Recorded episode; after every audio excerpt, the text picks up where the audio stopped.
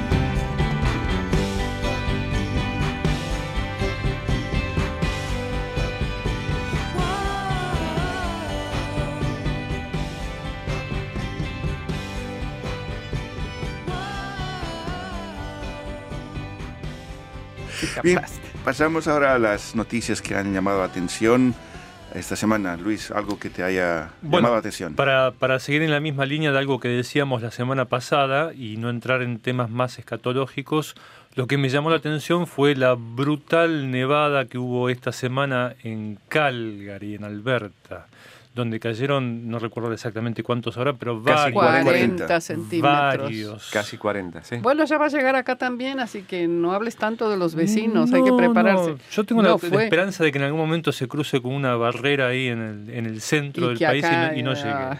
Aunque a mí, te digo, 40 centímetros me encanta. Ujú. A mí me encanta Es la primera nieve, vez. A mí también, la primera nevada. La me primera nevada es gusta. preciosa. La primera. La segunda ya empieza a caer un poquito el gusto. Sí. El- La, el- el- sí. la vigésimo octava ya uno tiene... eh, Y cuando, vas, de- y cuando vas por el cuarto mes de nieve ya decís, Claro. "Ah, Bueno, en realidad a mí la nieve me gusta, lo que no me gusta es ese frío intenso. Pero Ah. Bueno, Es un frío seco. Lo Sí. bueno de, Bueno, aquí, el de- frío de la seco región me de las gusta, praderas es un frío seco. Sí. Aquí, Leonora, ¿qué es lo que te llama la a mí atención? me llamó la atención y de manera muy, muy agradable fue esta distinción del Premio Nobel de Física a una profesora de la Universidad Waterloo en Ontario, la profesora es eh, Donna Strickland, que además hay que decirlo, ni siquiera es profesora titular, para que veamos, ¿eh? es una mujer. Bueno, no empecemos de cincuenta y pico de años. Ella recibió el premio junto con el que fue su profesor en una época por haber desarrollado esta, estas, es lo que ellos dicen, a ver, pulsos láser cortos e intensos, para decirlo que todo el mundo lo entienda, que llevó a esta famosa operación del ojo con láser ujú". para terminar con la miopía y otro tipo de correcciones. Está ella detrás de toda esa Y que se invención. ha utilizado inclusive para combatir el cáncer cerebral que tenía el expresidente También. estadounidense Jimmy Carter. Bueno, entonces, Ah, sí. sí, sí, sí, fue un fue, fue un gran es un gran descubrimiento lo que hicieron. Entonces, eh, pues eh, fue honrada con ese premio y lo cual me alegra muchísimo porque es la primera mujer que recibió el premio de física en 1903 fue Marie Curie. Eh, y creo que ella recibió dos premios Nobel, uno junto con el que era su marido Pierre y después ella sola, si no me equivoco. Y ahora, eh, la última vez fue hace 55 años, entonces cuando uno empieza a ver todas esas fechas, empieza a hacerse preguntas, porque además sabemos que las mujeres son las que más estudian en las universidades, son las que más títulos reciben. ¿Cómo es posible tres mujeres en física en más de 100 años, no? Ah, Hay una película justamente sobre la misión espacial que llegó a la Luna y que los cálculos eran hechos por mujeres. Claro, sí, y además había una misión negras. espacial negras, sí, sí, y fue increíble. Entonces, pues, eh, incluso ahora el, el- el comité del premio Nobel salió a decir que todos aquellos que proponen candidatos a los premios Nobel dejen sus prejuicios detrás y se fijen más en las mujeres. Entonces eso me pareció interesante, es una época bien interesante para las mujeres, ¿no? Hay sobre todo en este momento. Entonces, pues me gustó muchísimo esa noticia. Y uno va dándose cuenta justamente de formas de vida que son tan normales. Me acuerdo que un grupo de mujeres eh, planteó, por ejemplo, el hecho de que hay tan pocas mujeres artistas en los museos, Claro. pero hay tantos desnudos de mujeres en los museos. Ah, sí, es bueno, eso es, está muy bien dicho. Muy bien dicho. Y volviendo al tema de los Nobel, que también es interesante porque hubo tantas noticias, sacaron el caso de una mujer científica que hace 40 años tendría que haber recibido ella el premio Nobel, pero lo recibió su profesor. Y fue ella la que había hecho el gran descubrimiento. Y 40 o 30 años más tarde le dieron a esta mujer británica, creo que es, un gran premio científico, el doble de dinero de lo que es el premio Nobel, le dieron 3 millones de dólares de premio. Por eso, yo creo que fue un poco también para el reconocimiento ¿no? de esta gran científica que hizo ella, donó todo el dinero para los jóvenes que quieran iniciarse en carreras científicas. Entonces, gesto. qué gesto. Y también estuve viendo un poco la historia de Marie Curie de y de su marido. Y inicialmente, como es un, es un dominio dominado por los hombres, le iban a dar a él solo el premio Nobel y fue él el que salió a exigir que le dieran a a su sí. mujer. Ah, Porque si no, él se negaba a recibirlo, porque él sabía que era ella la que estaba también al frente Claro. de todo ese descubrimiento, si no era un poquito más ella delante de más, él. Y es más tortuosa la historia de Marie Curie también. Yo me acuerdo haber visto un documental y es realmente violento lo que tuvo que vivir para poder permanecer. La- le, le sacaron los fondos, ella Sí, no, fue siguió muy duro, fue muy haciendo duro. investigación aparte. Por pues eso, murió por las por radiaciones que ella misma porque se no contagió. tenía, no tenía la forma. permanente. En aquel En momento, aquel momento no tampoco, se pensaba. tampoco se sabía que había tanta posibilidad de, conta- de- de- de contaminarse con radiación, pero en, la, la- en un momento dado la- directamente la sacaron de los, de los grandes centros De educación investigación. y en- y claro, Francia. exacto. Sí. Y así todo ella siguió, siguió, siguió y logró, bueno, eh, lo, lo que todos tenemos hoy gracias a ella, ¿no? Entonces creo que el mundo también necesita otros Pierre Curie, es decir, hombres que reconozcan que son o sus alumnas o sus esposas o sus colegas que tienen una gran participación en esos descubrimientos y el mundo que sea un poquito más justo, no estaría de más. No estaría de más. No.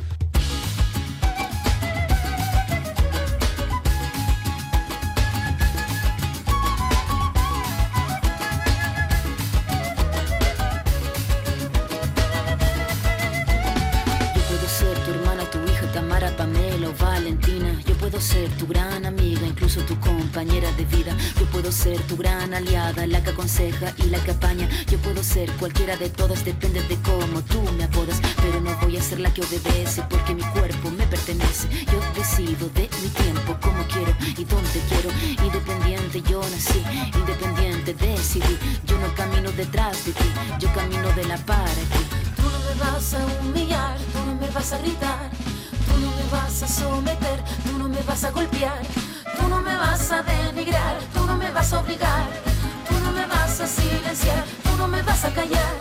No sumisa ni obediente, mujer fuerte, insurgente, independiente y valiente, romper la cadena de lo indiferente, no pasiva ni oprimida, mujer linda que das vida, emancipada en autonomía, antipatriarca y alegría.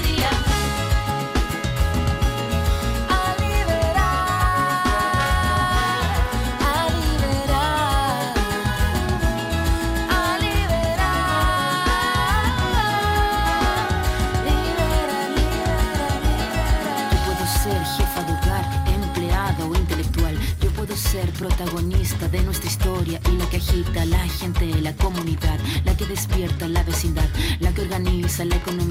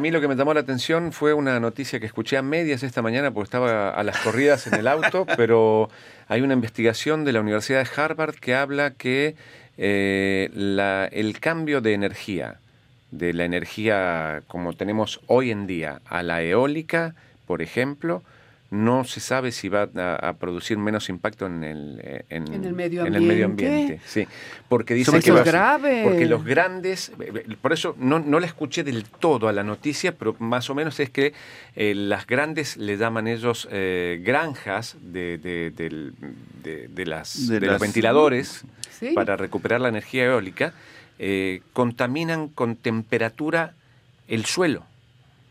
Entonces es una contaminación también están midiendo a ver si es mm, si es, eh, afecta más o menos, pero hay contaminación también. No hay ninguna energía pura que no contamine.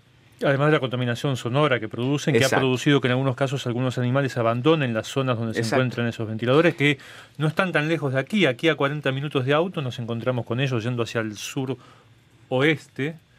Hay ventiladores de esos de los que tú hablas. Sí, sí, que es una...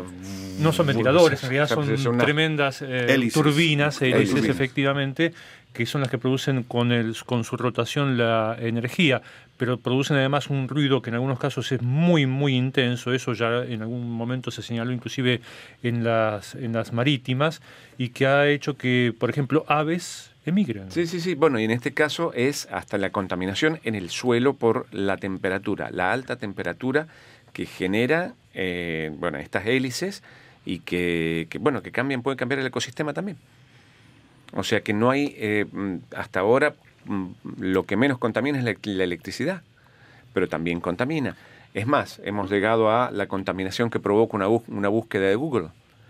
Sí. No sé si ustedes lo habían Sí, escuchado por la eso. cantidad de energía que utiliza. Porque ¿no? cuando yo Sí, sí. pongo acá eh, Marie Curie, eh, se conecta con 30.000 servidores. Estoy haciendo, con esa búsqueda, estoy haciendo funcionar 30.000 servidores y eso genera calentamiento. O sea que... O sea que hay que volver a la edad de piedra. Digamos. Bien, Habría que. Bien, están escuchando el programa de fin de semana de Radio Canadá Internacional, Canadá en las Américas Café. En nuestra edición audio, en nuestro sitio de internet, escucharemos música de artistas como The Deers, Ginette Renault y también eh, Fred Pellerin. Rufo, ¿a qué te llamó la atención a vos? Claro. Ah, Ah, pues no eso. confesaste. Sí, es verdad que no confesé. Pues, lo que me llamó la atención fue el salvar el partido a último minuto, que fue justamente la firma del tratado comercial entre esta vez Canadá y Estados Unidos. Estados Unidos negoció muy hábilmente, dividió a los contrincantes, porque en un principio la negociación los tres en la mesa, pero Claro. muy hábilmente dijo, bueno, escogió el eslabón más débil, más frágil, México, donde eh, desaparece una serie de, de normas, por ejemplo, como el artículo 19, que protege al socio con menos influencia y poder de, por ejemplo, de someterse a leyes de un solo país. Al negociador estadounidense explicaba que Estados Unidos no iba a someterse a ningún otro tribunal que no sea el de Estados Unidos lo cual eh, Canadá pues defendió con uñas y dientes porque es la única garantía, digamos, de una cierta imparcialidad, porque basta ver el debate que está ocurriendo actualmente en la Corte Suprema de Justicia de Estados Unidos para poner justamente y legítimamente en duda justamente la imparcialidad del más alto tribunal del país vecino. Entonces, que un país someta una disputa comercial a un tribunal que estaría en principio más alineado en función de orientaciones políticas, entonces hace caer por tierra la noción de, de- justicia en en el fondo. Entonces, ese, por ejemplo, es un punto que, por lo que sé, México no lo tiene. Dividió para tener la tajada más grande de la torta. Pero al mismo tiempo aplicó una táctica muy simple, muy rudimentaria. Esto que vos decís de dividir para sacar provecho es eh, la regla básica de la negociación política. Entonces, Divide, si triunfarás. Estados Unidos pudo llevarlo a cabo, o la administración Trump pudo llevarlo a cabo, yo no creo que sea culpa de la administración Trump, sino de la respuesta que no se supo dar, en todo caso, las presiones ejercidas por la administración Trump. Negoció primero con México muy claramente. Aquí hemos hecho reportajes y entrevistas, incluso con gente de distintos sectores de la economía y la vida política mexicana, donde ellos ya daban a entender que esto iba a ocurrir tranquilamente. Y desde el lado de Canadá, la, la sensación que creo yo que permaneció presente por más tiempo es que Canadá estaba esperando a ver qué pasaba al final, a ver si, el, si a último momento el señor se arrepentía y cambiaba de idea y se transformaba en el hombre bueno que nos reconociera los beneficios que por naturaleza nos merecemos. Canadá pidió estar en la negociación. En esa negociación entre México y Estados Unidos, Canadá pidió estar en la mesa. No te olvides que lo primero que se dijo fue que Canadá se sumó al acuerdo entre Estados Unidos y México. Eso fue lo primero que se declaró en Estados Unidos cuando se conoció, ni siquiera se había conocido, faltaban horas para que se conociera todavía el anuncio de que se había llegado a un acuerdo. Cambiando para saludar a la gente que nos está viendo, eh, permítanme que leamos nada. María Herrera nos saluda con una mano. eh, René Betancourt dice un cordial saludo al mejor equipo de locutores de Radio Canal Internacional. Eh, Muchas gracias. gracias, qué grande. Eh, después Gilberto Martínez dice saludo a Canadá de las Américas desde Nicaragua y Luis Valderas, mis saludos y respetos desde San Antonio, Chile, la gente que nos está sintonizando por Facebook. Chile y Nicaragua, ah, qué bien. Fantástico. Un saludo entonces, gracias por estar con nosotros y escríbanos. que son dos países de los que no recibimos mensajes tan frecuentemente. Nos gustaría volver a recibir con mucha más frecuencia de otros destinos que también parecen habernos olvidado un poco. Si hace tiempo que no escuchamos nada de Perú, por ejemplo. De Perú, de, de- de, no sé, de, de Bolivia. De Bolivia, sí. Eh, Había un oyente por ahí en Santa Cruz en un momento dado. ¿Te acuerdas de la época en la que recibíamos mensajes de oyentes en español de África, por ejemplo? Sí de, sí, de Guinea Ecuatorial, creo. Sí, Bueno. efectivamente, sí. Bien, entonces... eh, Solo para, para agregar un poquito a lo que decía Luis sobre este tratado de libre comercio, en realidad eh, parte de la eh, estuve leyendo y escuchando un poco a ex diplomáticos canadienses en Estados Unidos. Algunos, por ejemplo, decían que estaban sorprendidos por eh, esta mm, este tipo de negociación llevado adelante de la parte de Estados Unidos, es decir, cuando, por ejemplo, Estados Unidos obliga a Canadá a que si Canadá quiere hacer, no nombran a China en toda esta negociación, pero por ejemplo Estados Unidos exige que si Canadá quiere y México quieren hacer un tipo de, tener un tipo de relación y desarrollar lazos comerciales con países no, ¿cómo era que decía? Que no son De la zona, del área. de, de- Eh, no, eh, no. no, em- no emergen- no emer- emergentes son, o no, sin, sin economías de mercado. sin economías de mercado que hacían referencia a China, tienen que avisarle a Estados Unidos tres meses antes de la intención, si tienen, de iniciar conversaciones.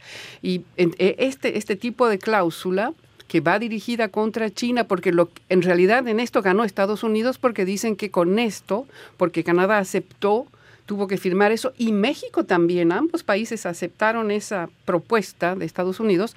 Eh, lo que hicieron fue, eh, Trump lo que hizo fue impedir de cierta manera que eh, los mercados chinos penetren acá en América del Norte.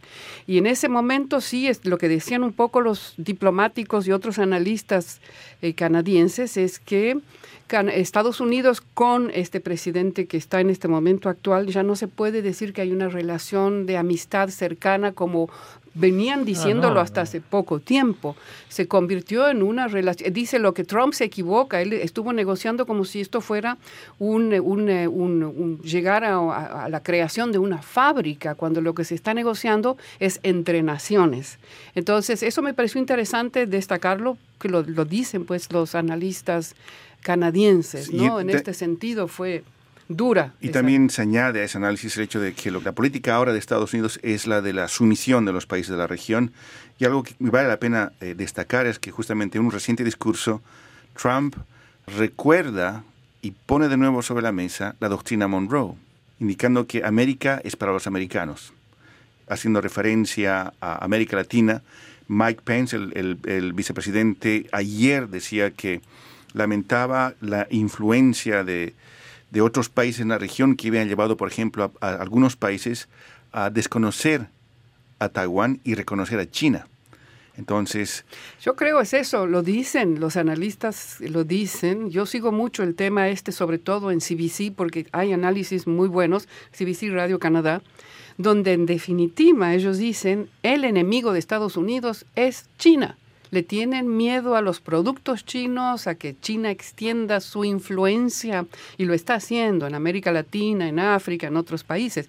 Por esto fue que esta negociación que obligó Trump, obligó entre comillas, porque si uno no quiere no la firma, digo yo, aunque no sé cuáles eran las alternativas, porque también Trump dijo, nosotros también le vamos a avisar a Canadá y a México si queremos iniciar conversaciones. No con- le creo. por eso, entonces, en fin, eh, Ya. son- fueron negociaciones nunca antes vistas. Esto lo dijo un, un ex primer ministro de Quebec también. y pone a Canadá en una situación muy complicada porque el, el nuevo, en el recambio, reorganización ministerial que hizo el gobierno del primer ministro Justin Trudeau, inclusive creó un ministerio para la diversificación de la economía. uno de los temas centrales de, de la política canadiense es justamente depender menos de Estados Unidos. Claro, pero sí, exactamente, pero la política es el arte de lo posible. Sí. Eso ya lo sabemos. Eh, Un dato, por ejemplo, que, que también tuve acceso, leí eso y que me llamó la atención, decían, si Canadá hoy no firmaba el acuerdo de libre comercio, se perdían 60 mil puestos de trabajos inmediatamente en Canadá. Eso para cualquier persona que esté al frente de un país, tienes que pensarlo dos veces, ¿no? Porque estás gobernando para tu país. Entonces, like, hay entretelones que, por ejemplo, bueno, a mí se me escapan, por supuesto, no tengo acceso a, a toda la información, pero fue muy preocupante, digo, esta manera en que se llevó a cabo esta negociación. Y como ¿no? telón de fondo, además hay que rec- recordar siempre el viejo tema de que más del 70% del mercado externo canadiense Es totalmente dependiente de Estados Unidos. A Estados Unidos, con lo Claro. cual eh, se depende de un solo país en una medida tan, tan, tan grande.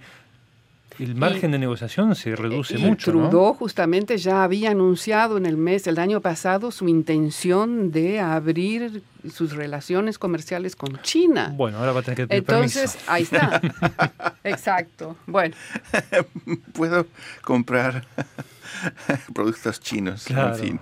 Mientras tanto, América Latina sigue firmando acuerdos con China, diversos Sí, países de América. Latina, y el resto del mundo sigue yendo hacia la tendencia que se encuentra entre nosotros desde hace décadas ya, que es la de una diversidad comercial mucho el más grande, mucho más multilateralismo, extensa de la que multi- conocimos hasta ahora. multilateralismo en política y en comercio. ¿Terminará siendo América del Norte la única región que se cerrará en sí misma? Es posible. Mm. Con, eh, eh, bueno, Estados Unidos se está cerrando completamente. Esperemos, hay esperanza en noviembre. Esperando- hay Vamos a ver, elecciones. vamos a ver, de eh, medio mandato, ahí de se medio puede ver mandato, entonces si los, los demócratas logran revertir esa tendencia y logran la mayoría en las cámaras, Sí, que no les falta mucho. No, y justamente en esta, en todo este escándalo, en esta, esta gran, es un escándalo en realidad, la, la nominación de un nuevo juez para la Corte Suprema, había una bandera de las mujeres que decían, nos vamos a acordar de esto en noviembre. De, de decir, la nominación de un muy impugnado juez a la Corte Suprema, que parece que básicamente es, es algo que va a ocurrir este fin de semana. Il voulait, il y pense, il espérait, puis en parlait, il l'a pas fait, il a pas bougé, il l'a regretté. Elle est partie, puis a perdu son temps, le temps ça court par en avant, et toujours plus tard qu'on pense, et toujours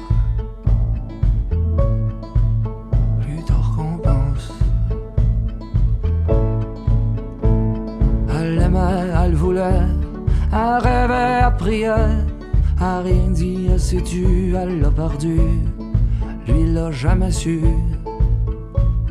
Elle a perdu son temps, le temps ça court par en avant, et toujours plus tard qu'on pense, et toujours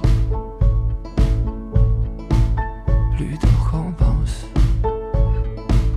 Par où tu regardes, laisse tes traces t'oublier. Si t'as quelque chose à faire, dis-les-moi, dis-les-moi, dis-les-moi, dis-les-moi, dis-les-moi. Il fallait, fallait. C'était dit, c'était promis, la grande moitié presque signée. Mais la mode passée, on oublié, changé d'idée. Triste à pleurer, et ont perdu leur temps. Le temps ça court par en avant. Il est toujours plus tard qu'on pense. Il est toujours plus tard qu'on pense. Par où tu regardes, laisse tes traces t'oublier. Si t'as quelque chose à faire, dis-les-moi, dis-les-moi, dis-les-moi.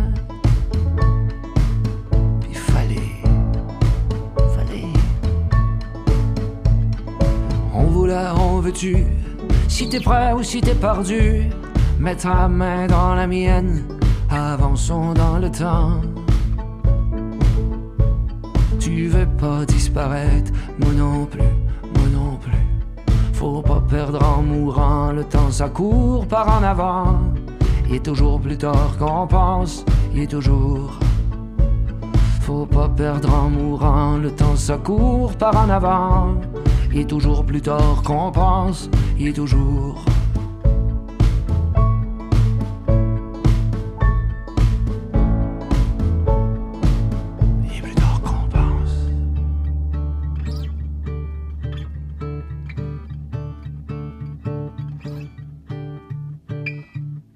Bien, pasemos ahora a los mensajes. ¿Hay mensajes Sí, en realidad amigos? Javier González Nunga- Nungaray dice presente como siempre, saludos amigos de RCI, así que saludos Hola, Javier. a Javier que siempre nos chequea, no sé si está en este momento trabajando en su taxi.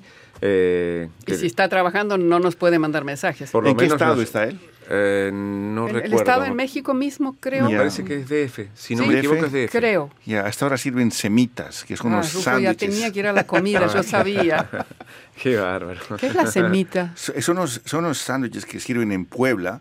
¿Y qué es la semita? ¿Es un pan o es un...? Es un sándwich, un tipo de sándwich. Ah, se llama así el sándwich. sí, y, y con un tipo de queso que es larguísimo. Qué rico, Rufo. Es una, es una delicia. Iba a ser un chiste muy malo, pero no, sigamos. Ok, sigamos. sigamos. Bien, sigamos ahora justamente con las cartas. ¿Qué, qué dicen nuestros amigos? Bueno, podemos este, mantenernos dentro de la problemática en la que estábamos hace unos instantes y referirnos al tema de China señala que Estados Unidos es el país que más interfiere en los asuntos de otras naciones. El mensaje que envía Javier González Nungaray dice, ciertamente los que ya tenemos más de 50 años sabemos cómo se las han gastado los norteamericanos a través de la historia contemporánea. Un ejemplo es el caso de la intervención militar en Estados Unidos, de Estados Unidos en Vietnam, por allá de los años 70. ¿Por qué no dejó a este pueblo asiático decidir su situación política interna por ellos mismos? Yo pienso que en base a estas intervenciones le viene, al, le viene el seudónimo de imperialista a los Estados Unidos. Un saludo y un abrazo hasta Montreal por, para todos en el castor cibernético Javier González Nungaray. Acá en respuesta al tema sobre, sobre fluyen en Canadá reacciones a favor y en contra del nuevo acuerdo de comercio de América del Norte, dice, eh, comenta Rodrigo Vera, Rodrigo Vega, dice Rodrigo, el nuevo acuerdo comercial entre los tres países de América del Norte, en reemplazo del Telecán, es un triunfo más para el presidente Trump y su gobierno y un fuerte apoyo político para su partido republicano en las próximas elecciones de noviembre. Y dice, es asimismo un triunfo para Estados Unidos por cuanto el tratado anterior resultaba poco equitativo y en consecuencia desventajoso para los intereses de la economía estadounidense y más favorable para las economías canadiense y mexicana. Esto lo dice Rodrigo Vega. Yo aquí tengo un mensaje que no tengo la firma, pero es sobre el tema dos tornados golpearon duramente la capital canadiense y sus alrededores y dice verdaderamente fueron o más bien causaron un desastre estos tornados en el área de la capital canadiense de Ottawa. Viendo los videos y las narraciones del artículo periodístico de Paloma Martínez de RCI, saludos a todos en el Castor Cibernético o Canadá en las Américas Café desde Guadalajara. Bien, ¿algo más eh, por ahí, Luis? Un mensaje muy breve que envía Ismael, cuyo apellido no tengo aquí, sobre el tema nueva amenaza para la supervivencia del oso polar. Ismael dice, no me sirvió de nada. El oso, el reportaje. No sé. Acá tenemos la moda de los blockchain, una tendencia que sobrepasa las criptomonedas y hay una respuesta de Oscar Mesa Salas que dice yo no acepto el engaño y este es otro engaño, al igual que pretender que la gente piense que la criptomoneda es un gran negocio. Sí lo es para los hackers, quienes se volverán ricos a costa de los inocentes engañados solo por posar de modernos y tecnológicos ante sus amigos. Cuando yo pueda comprar un pollo para comer en la tienda de mi barrio con criptomoneda, entonces pensaré dos veces hacer algún tipo de inversión en, estas, en este sofisma. Esto del blockchain es más de lo mismo, solo que con más claves y darles más dificultad a los hackers para descifrar las claves. Pero echa la ley, echa la trampa, como dicen en mi país, y estos señores hackers ya tienen craneada la idea para desgonzar uno por uno las claves de este nuevo sistema. Yo charlaba con una persona que había leído el artículo que me decía no solo los, hack- los hackers, los gobiernos Sí, ya tienen sí. la idea de cómo hacerlo, aunque se dice que esto va a ser anti-hackers. Bueno, Ya. sabemos cómo se maneja la historia. Estos, los señores hackers. Exacto. Muy respetuoso. Y conozco también una persona que compró así como, ah, hace como 5 o 6 años compró, voy a comprar un Bitcoin. Y ahora tiene como Sí, 40 lleno de mil dólares, Sí, sí. claro, tiene un. Bitcoin. No, evidentemente son temas que hay que conocer. A mí más de una vez me invitaron en su momento a invertir en la bolsa de valores en la Argentina. Yo nunca tomé la decisión. Para los números llego de, a, a decir cuánto es 2 más 2 y de ahí ya me pierdo. Pero eh, entre de- las diversas personas que me invitaron había uno que, sin ser un, un hombre de negocios, ni mucho menos, invertía en la bolsa y siempre se llevaba sus ganancias. Sí, Así sí, sí, que sí. evidentemente hay que tener un, un conocimiento... Y un o- corazón muy fuerte para aguantar Sí, el estrés, ¿no? sí, Claro. Sí, que uno no lo tiene. Aquí tengo un último mensaje. Recuperando Sonrisas un programa de dentistas canadienses para mujeres marginales. Y Yesenia Jiménez nos dice: Hola, buenas noches. Espero que este comentario llegue a ustedes. Tengo 46 años. Nunca he tenido mentadora buena. Me recuerdo que siempre fui la burla de mis compañeros en la escuela. Tuve dos cirugías porque mis dientes nunca se formaron y tuvieron que sacarlos eh, de mis encías más arriba, cerca de la nariz. Desde los 13 años he utilizado dentadura postiza y Ah, me, ca- eh, me cansé, dice mi paladar y encías están muy sensibles, me da vergüenza reírme, como quisiera mm, eh, que me sonrío y lo, lo tengo, que mi sonrisa fuera espontánea, dice, como quisiera que mi sonrisa fuera espontánea, pero quisieras mm, tener una sonrisa bella antes de morirme, dice. Así que si pudieran ayudarme, estaría muy agradecida. Y le decimos a Yesenia que, bueno, lo que le decimos a todas las personas que nos escriben por este tema, esto es particularmente en Toronto y para mujeres con problemas eh, muy específicos, pero también hemos mm, sabido, hemos tenido noticias de que existen programas similares en otras ciudades e inclusive en otros países. Así que lo que habría que hacer, Yesenia, es justamente buscar en tu mm, país eh, eh, de pertenencia, donde vivís ahora, y ver si hay algún tipo de programa similar para ayudarte con este tema.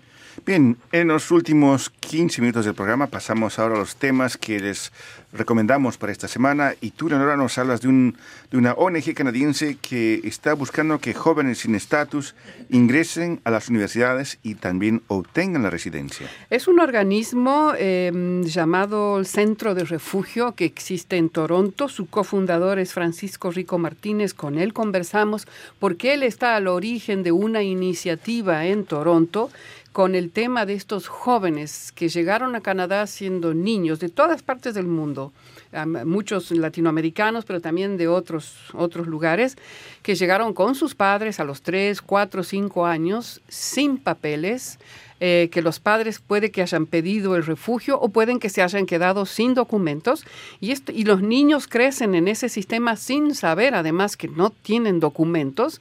Generalmente descubren eso cuando van a la escuela secundaria. Y, eso sí, él cuenta, Francisco, el caso de niños, por ejemplo, de, de chicos que van a la secundaria, que se inscriben en los equipos de básquetbol y de repente juegan tan bien al básquet que los invitan a jugar a Estados Unidos con otros equipos, entonces va y le dice a los padres que necesita su documento, su pasaporte y los padres se ven obligados a decirle que no hay ningún documento. Entonces es una realidad bastante triste, difícil.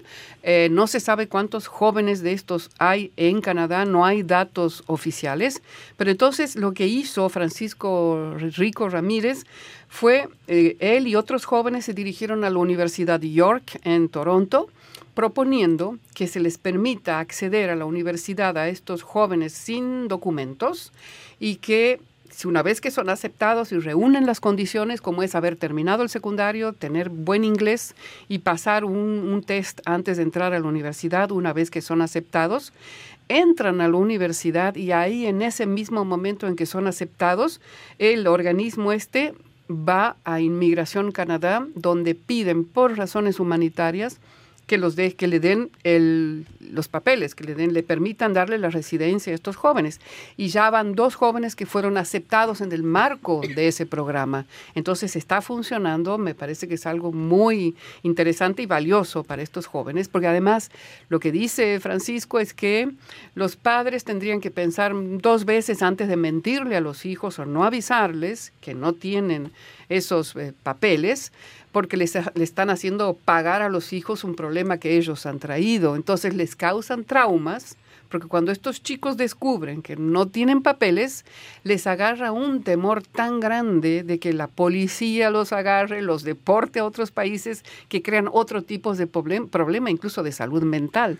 Entonces, eh, atención con esto, y me parece que es interesante lo que están haciendo. Y esta es la entrevista, y bueno, la historia es mucho más larga y más detalles, ¿no? Sería brevemente, sería el equivalente a los Dreamers en Canadá. Es exactamente lo mismo. Son los soñadores canadienses, los jóvenes soñadores famosos famosos en Estados Unidos que Trump también puso fin a ese sueño de los jóvenes soñadores, diciendo que tienen que irse de Estados Unidos y allá por supuesto son cientos de miles, no sé cuántos son, ¿no? Pero son muchísimos. En algún momento hablé con alguien sobre una problemática similar, no, no recuerdo si era la misma institución o no, pero esta persona me decía que lo que ocurre en, algún- en algunos casos, no en todos, es que el, el trámite se demora eternamente, los padres no tienen nunca Ese es el otro caso, ese es otro y entonces tema. los hijos se ven sometidos a ese, a ese Sí. limbo al cual son sometidos los padres eso a su es vez. parte del ¿no es problema. Es decir, no todos los padres niegan la realidad a los hijos, Claro. pero sí es cierto que algunos están esperando años, inician su trámite de refugio y están años viviendo sin tener los documentos. Y lo que recuerdo es que esta persona decía que eh, aun cuando los padres se, se encuentren en una situación legal no definida, el hecho de haber residido durante años aquí en Canadá debería mover a las autoridades Debería, a eso es- eso es condicional, solución. es condicional. Pero tendría que llevarlos a encontrar una solución para sí. permitirles a esos niños que de todas maneras llevan años viviendo aquí Claro. que puedan continuar con su vida normalmente Es- eso y que no sería se lo vean ideal. años después sometidos a una situación que en todo caso fue originada por sus padres y no por ellos mismos. No, no, eso sería, sería lo condicio- en condicional, Luis, sería lo ideal, que les den a todos esos chicos. Tengamos esperanza. y no habría Y Luis, que es, eh, digamos, eh, yo diría, no sé si me equivoco, Luis, pero es el más anglófilo de la mesa en este momento. Anglófilo yo porque... Te encanta Londres. Ah, sí, eso es verdad. sí. Es el lo- londófilo, Sería entonces. londófilo, Londófilo. londonófilo. Sí, londonófilo. Sí, tú has trabajado una historia eh, que pone en contacto a Paul McCartney con una ilustradora canadiense. En las últimas semanas Paul McCartney, el ex Beatles, volvió a la palestra y sabemos que... ¿Por qué? Sacó un álbum que debutó en los rankings de ventas Está- en Estados Unidos. número uno en el otra número vez. uno. Debutó en el número uno, algo que no conseguía desde los años 80 con su álbum Tag of War, que también tuvo una actuación privilegiada en los rankings de venta, pero este artista multifacético que anda por sus 76 años de edad, no se cansa de probar instrumentos, pintar, etcétera. Leonardo No, quiere sí, decir no, algo. es que eh, conozco a alguien que fue al concierto que dio en Montreal y Ujú. en Quebec, fue a los dos, un fanático, y dice que está como nuevo. Se Es encuentra- Como nuevo. increíble. Se encuentra en una gira mundial que debutó aquí en Canadá, el Freshen Up Tour, ¿eh?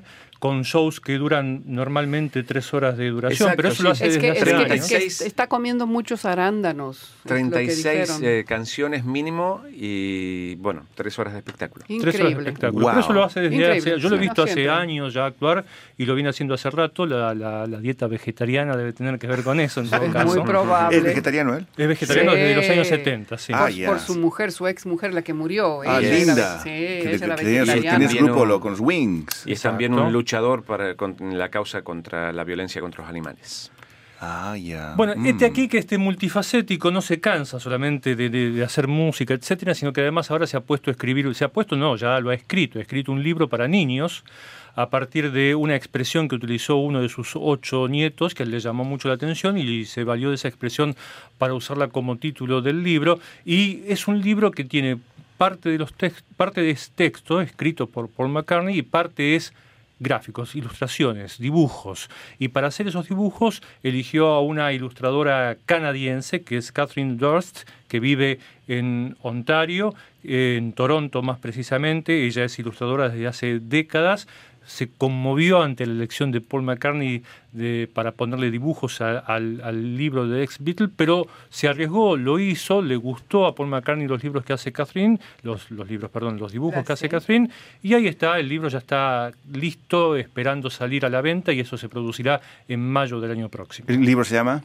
Se llama Hey Grand Dude, ¿Cómo Ya. traducción? Say Grand Dude. y sería algo así como gran Ah, compinche, Gran tipo. eh, gran Sí, tipo, sí, algo Sí. por el estilo, ¿no? Que le dice el nieto al abuelo. Le Ah, dice claro. dude, sí, como Sí, claro. compinche, como Sí, amigo. Sí, ¿eh? cuate, mexicano. Sí, Exacto. efectivamente. En argentino sería Ey, che. Che. Che, cabezón. viejo. gran che. Gran che. Tenemos audiencia en Cuba. I saw you flash a smile that seemed to me to say so much more than casual conversation. I swear I caught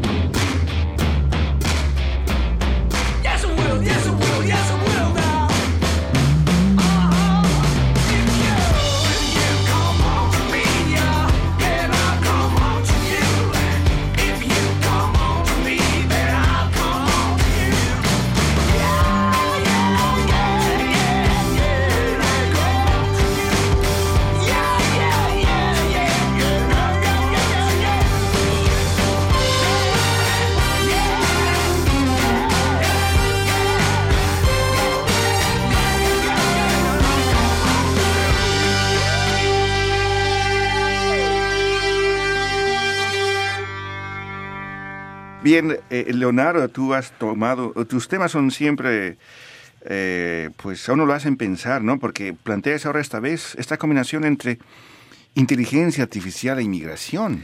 Así es, el Citizen Lab de Toronto, eh, bueno, de la Universidad de Toronto sacó un informe diciendo que, bueno, los planes y este proyecto piloto que lleva el gobierno canadiense para el análisis de aplicaciones para acelerar los procesos de, de- de aplicaciones de inmigración podría ser nefasto eh, para los que están aplicando, eh, porque lo que ha hecho el gobierno es, ha tomado dos países con gran eh, potencialidad de inmigración, como China y la India, y ha puesto a trabajar eh, un algoritmo de inteligencia artificial para hacer una selección de las eh, aplicaciones de los candidatos para la inmigración.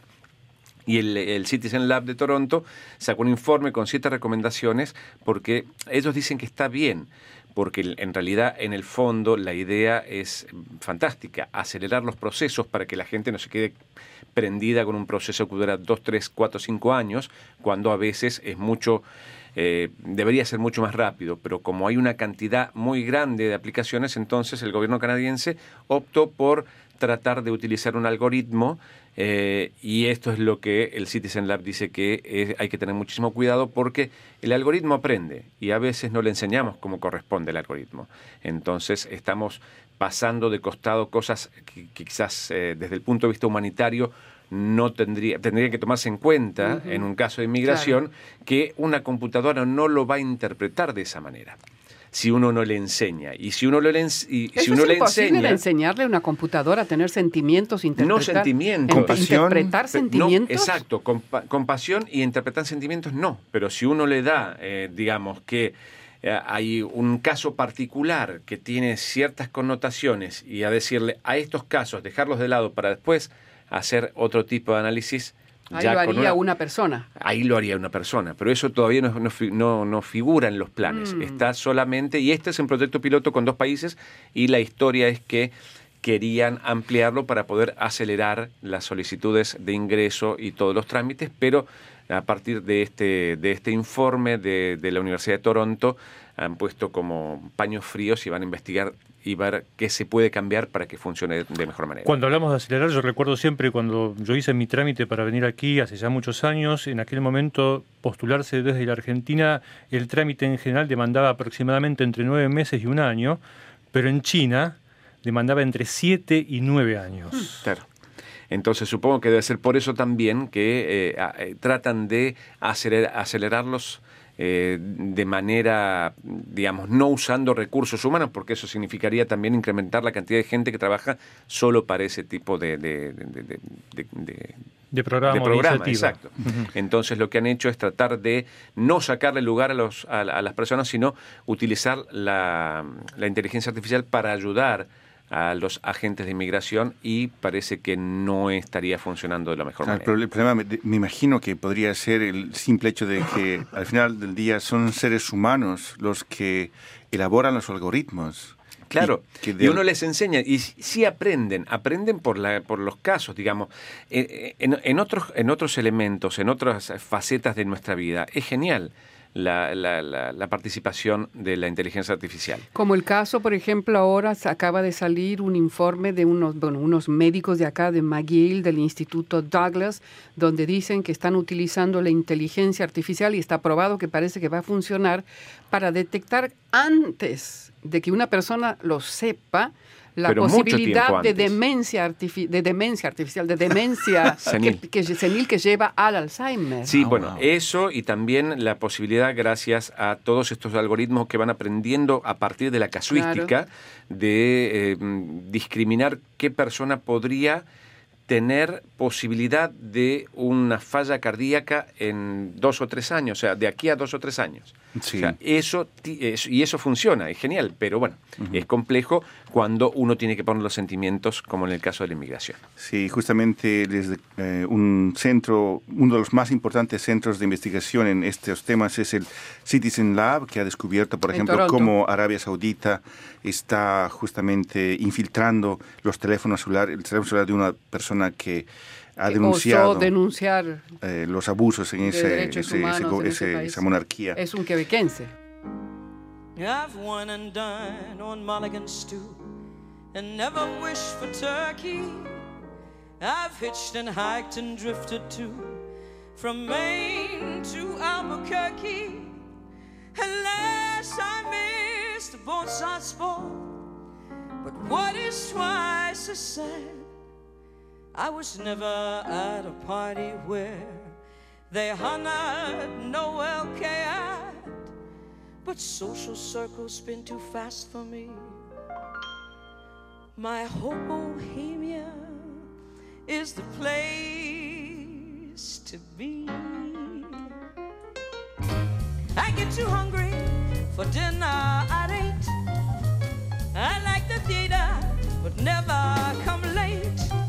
I never bother with people I hate. That's why the lady is a tramp. I don't like crap games with barons and earls. Won't go to Harlem in ermine and pearls. Won't dish the dirt with the rest of the girls. That is why the lady is a tramp. I like the free, fresh wind in my hair. Life without care. I'm broke, and that's so. Hey, California, it's cold and it's damp. That's why the lady is tramp.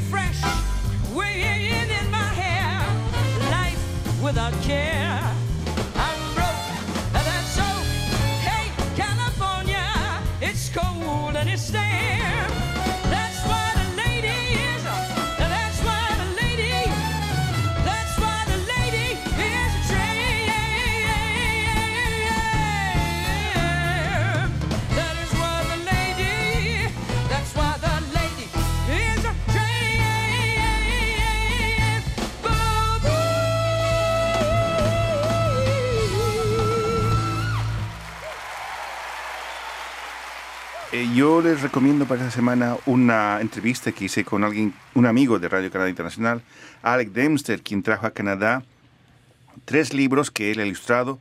Y lo saliente de este caso es que él trae libros que han sido escritos en lenguas indígenas, en este caso el zapoteco y también eh, la lengua mapá, que son lenguas eh, mepa, que son lenguas indígenas en México. Entonces, en el, en el material, en el, en el sonido de este reportaje, po- podrán escuchar eh, textos leídos en zapoteco. Entonces, el, el tema se llama Poesía Indígena Mexicana en la maleta de Alec Dempster y esos temas están en nuestro sitio en internet rcinet.ca. Bien amigos, aquí llegamos al final de este programa.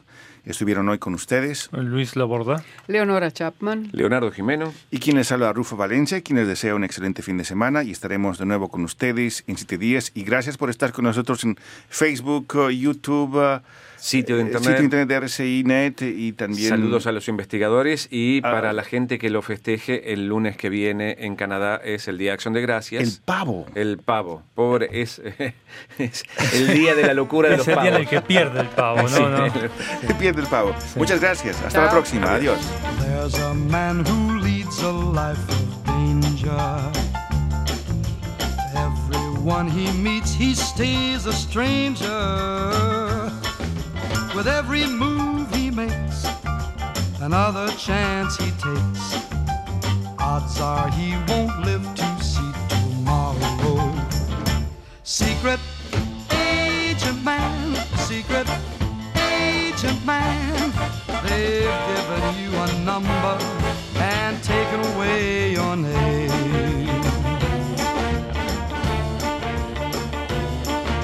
Beware pretty faces you may find. A pretty face can hide an evil mind.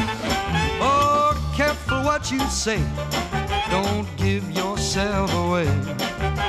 Odds are you won't live to see tomorrow.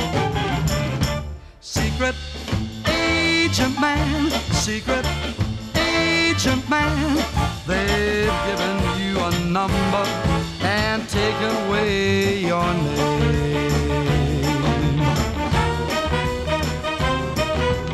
Sunning on the Riviera one day then bleeding in a Bombay alley next day.